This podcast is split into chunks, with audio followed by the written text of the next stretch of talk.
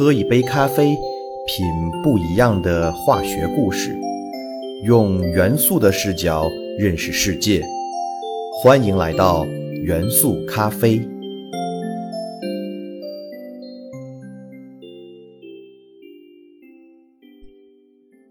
大家好，欢迎收听元素咖啡，我是你们的老朋友老胡。我们在前面的元素咖啡节目中，陆陆续续的穿插讲解了一些原子内电子排布的知识。我们已经明白，化学反应是原子核外电子的迁移与相互作用。那么，一种元素的化学活性就决定于外围电子迁移的难易以及相互作用的强弱。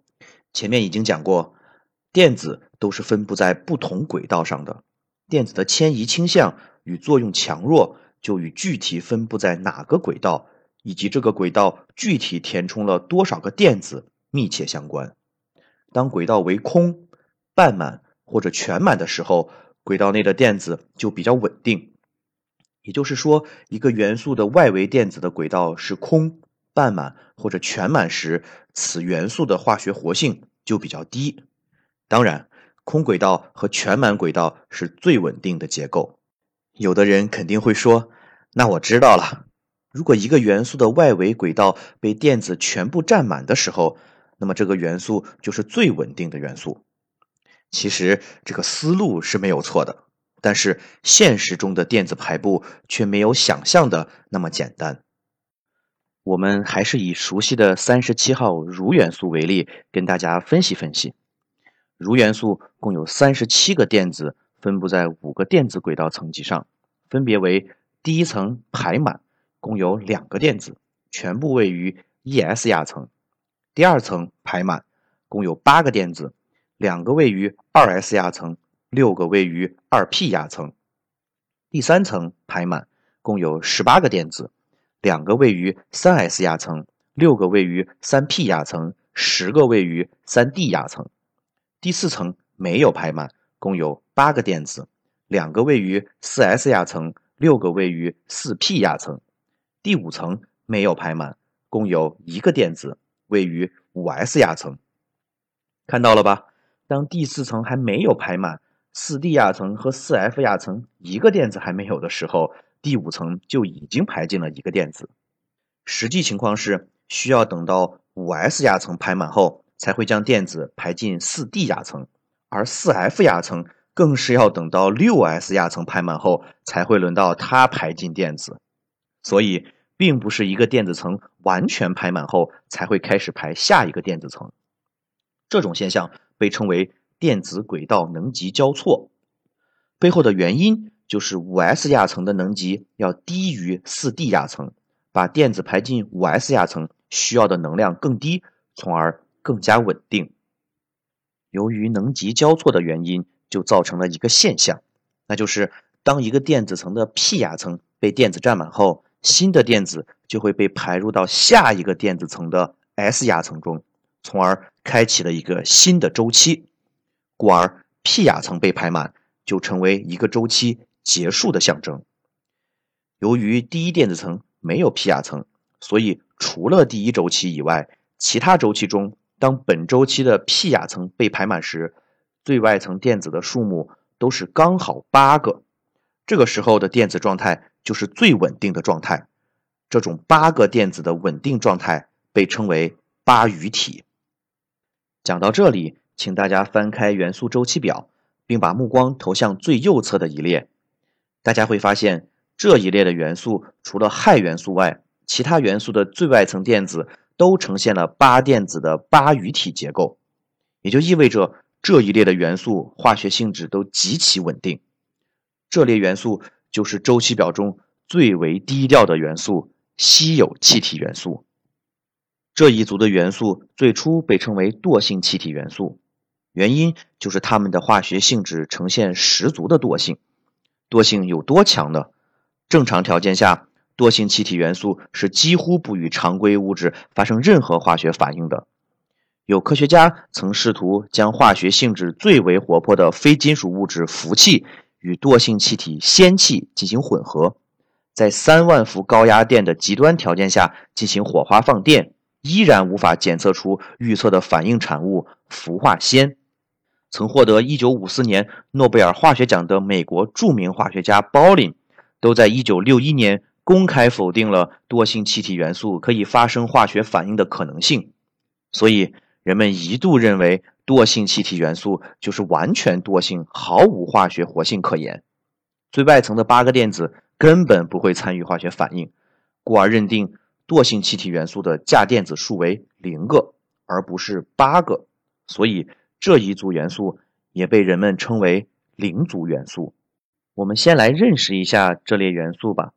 它们分别为二号氦元素、十号氖元素、十八号氩元素、三十六号氪元素、五十四号氙元素、八十六号氡元素和一百一十八号奥元素。其实，惰性是非常有意义的化学性质。例如，氩气。在地球大气层的含量为百分之零点九二三，是二氧化碳含量百分之零点零三的三十倍，故而氩气是一种性价比极高、具有工业用途的惰性气体。我们生活中使用的灯泡内部就充满了氩气作为保护器。灯泡在工作状态下，由于电流经过灯丝释放出大量热量，使灯丝的温度可以上升至两千五百摄氏度以上。灯丝的主要成分是金属钨，在高温环境中可以被空气中的氧气所氧化，从而被破坏。如果用氩气代替空气，钨丝与氩气完全不发生化学反应，便可以极大的延长灯泡的使用寿命。除了制造灯泡，在飞机制造、船舶制造的金属焊接过程中，都使用氩气作为焊接保护器，防止焊件被空气氧化或氮化。再例如，氦气是唯一一种比空气还要轻的惰性气体。小朋友们一定非常喜欢气球。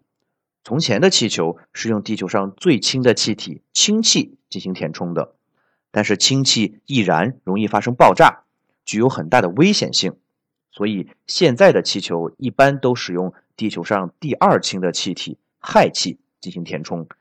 由于氦气为惰性气体，就规避了所有的风险。当然，氦气不仅仅是作为气球的填充气体这么简单，它是制造潜水员使用的人造空气的重要原材料。我们知道，空气中百分之七十八都是氮气，在压强较大的深海里，如果潜水员依然使用普通空气呼吸，氮气在血液中的溶解度会迅速上升。当潜水员从深海处回来，气压逐渐恢复至常压时，溶解在血液里的氮气就会大量释放出来，形成气泡。这些气泡就像我们打吊针不小心打进去的气泡一样，会对微血管起到阻塞作用，引起气塞症。而氦气在高压条件下，在血液中的溶解度就小得多。如果用氦气和氧气的混合气体代替普通空气，就避免了气塞症的发生。惰性气体的概念。存在了将近两百年，人们一直都有一个疑问：惰性气体真的是完全惰性的吗？前赴后继的科学家都在不断的尝试让这个沉默家族活跃起来。在周期表中，随着电子层数的增多，元素的最外层电子距离原子核也越远，导致最外层电子的活动性逐渐增强，故而零组元素中。越靠下的元素，化学活性就相对较高，所以科学家们把打破惰性的突破口放在了最靠下的非放射性元素氙元素的身上。想让氙元素形成化合物，就需要将氙元素的外层电子抢夺过来。上世纪六十年代，人们利用氟元素和铂元素制得了一种超强的氧化剂——六氟化铂。它居然可以将氧原子的电子夺去，形成氧元素的正化合价物质氟铂酸氧。科学家们受到了它的启发，同样用六氟化铂与氙气混合，在室温条件下就轻而易举地制得了一种橙黄色固体，这就是第一个惰性气体化合物六氟合铂酸氙。这个结果震惊了世界。随后，氪元素的化合物。二氟化氪、亚元素的化合物氟亚化氢等一系列物质被相继制备出来。就连之前在高压放电的条件下不反应的氟气和氙气，也在高温高压条件下可以发生反应，生成四氟化氙，或者在紫外线照射的条件下发生反应，生成二氟化氙。但是，零族元素中越往上的元素，电子层越来越少，电子所受到的约束越强，元素的惰性也越强。因此，氖元素的稳定化合物至今。还没有得到。既然惰性气体元素与其他元素可以发生反应，预示着惰性气体已经不再完全惰性，再被叫做惰性气体就不合适了。后来我们把惰性气体改称作稀有气体，惰性气体元素也改称为稀有气体元素。当然，零族元素这个概念也不攻自破。既然最外层的八个电子可以发生反应，成为了价电子，那么将零族元素称为第八主族元素，则听上去更加的有科学道理。稀有气体化合物中的氙、氪、氩等原子虽然被强行夺去了电子，但依然十分的希望再得到电子回归稳定状态，故而稀有气体化合物都具有极强的氧化性。它们被用作火箭推进剂的高能氧化剂，为我国航天事业的发展不断做出贡献。在我们的日常生活中，稀有气体其实一直陪伴着我们。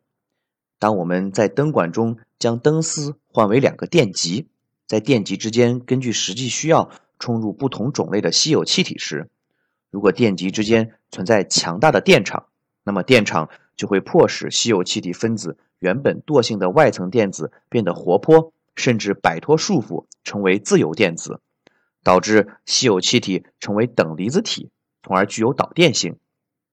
此时，电流通过稀有气体等离子体时，便会发出明亮的光线。由于不同稀有气体的外层电子所处的轨道不同，故而被不同稀有气体填充的灯发出的颜色也不同。例如，在灯中充入氖气。我们就得到了霓虹灯。每当夜幕降临，华灯初上，五颜六色的霓虹灯给城市增添了无尽的都市气息。氖气的发光颜色其实是橙红色。为了得到不同颜色的霓虹灯，还会在灯中添加氦气、氩气、汞蒸气等。而如果在灯中充入氙气，我们就得到了高档汽车的车头大灯——氙灯。氙灯具有与日光近乎相同的光色，给驾驶者创造出安全且舒适的视觉体验。为了进一步探索稀有气体，人们一直在试图制备氖元素甚至是氦元素的化合物。但是，氖元素由于原子半径太小而无法制得稳定的氖化合物。令人意外的是，二零一七年。以中国科学家为首的科研团队，在一百一十万个大气压的条件下，竟然绕过氖元素，直接合成出了比氖元素半径更小的氦元素的化合物氦化钠。这个结果再次震惊了世界。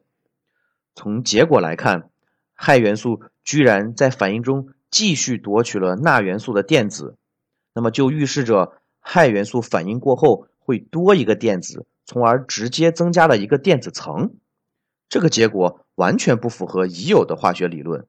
经过科学家细致的研究，他们认为氦化钠中氦原子并没有与钠原子进行化学反应，也没有形成化学键，并不存在电子的迁移，只是由于反应压力非常高，将氦原子直接压进了金属钠的晶体结构中，并保持了稳定。故而形成了氦化钠。本质上来说，氦元素依然保持了惰性，但是氦化钠的发现让稀有气体元素更加增添了神秘色彩。例外的不只是氦元素。二零零六年，美国科学家与俄罗斯科学家合作，成功合成了目前周期表的最重元素一百一十八号奥元素。按照电子排布规律。很自然地排进了稀有气体这一组，也成为了第七周期的最后一个元素。但是科学家经过理论计算发现，奥可能并不是气体，很有可能是固体物质，这可有点麻烦。如果真的是这样，稀有气体元素这个称谓也变得不准确，估计也要被淘汰了。所以，科学在发展，人类的一切认知都是暂时的和相对的。在稀有气体元素的身上，我们看到了任何事物和性质都不是绝对的，化学惰性是相对的，价电子数的认定是可变的。连稀有气体是否为气体都发生了意外，所以所有的科学理论都只是基于人类的目前认知而得到的结论。随着科学的不断发展，人们对世界认知的逐渐深入，科学理论的不断更新与推翻重建在不断的上演着。所以，任何时候都不要绝对的认定一件事，因为这个世界没有绝对。一切都是相对的、临时的、可变的，变化才是这个世界永恒的主题。